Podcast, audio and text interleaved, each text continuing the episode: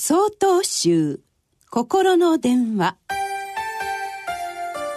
今週は「好みこのままで」と題して青森県樹道寺浅山健昌さんのお話です。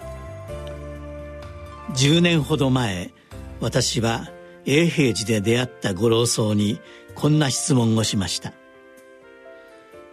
私の師匠は黙って座禅をし自分を整えることを大切にしています。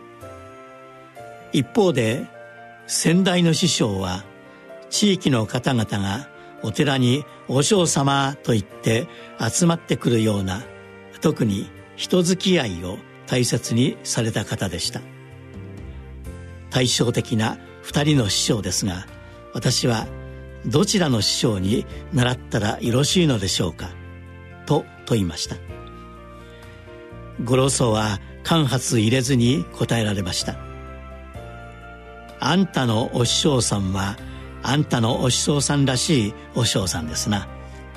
それに先代のお師匠さんは先代のお師匠さんらしいお師匠さんですな。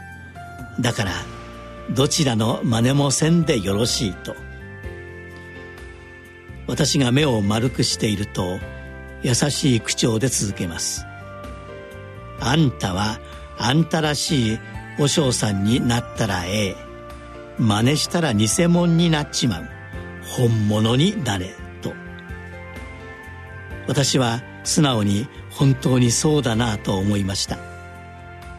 私らしく道を歩んでいくことが二人のお師匠様の教えを一つにいただくことになるのだと心に留めたものであります。それから私は静かに座りもうどこにも行かない。誰の真似もしないと一息一息を好みこのままの私で味わっていこうと。二人の師匠に誓いました。と言っても日々を私らしくすがすがしく生活することそんな簡単そうなことができないのです。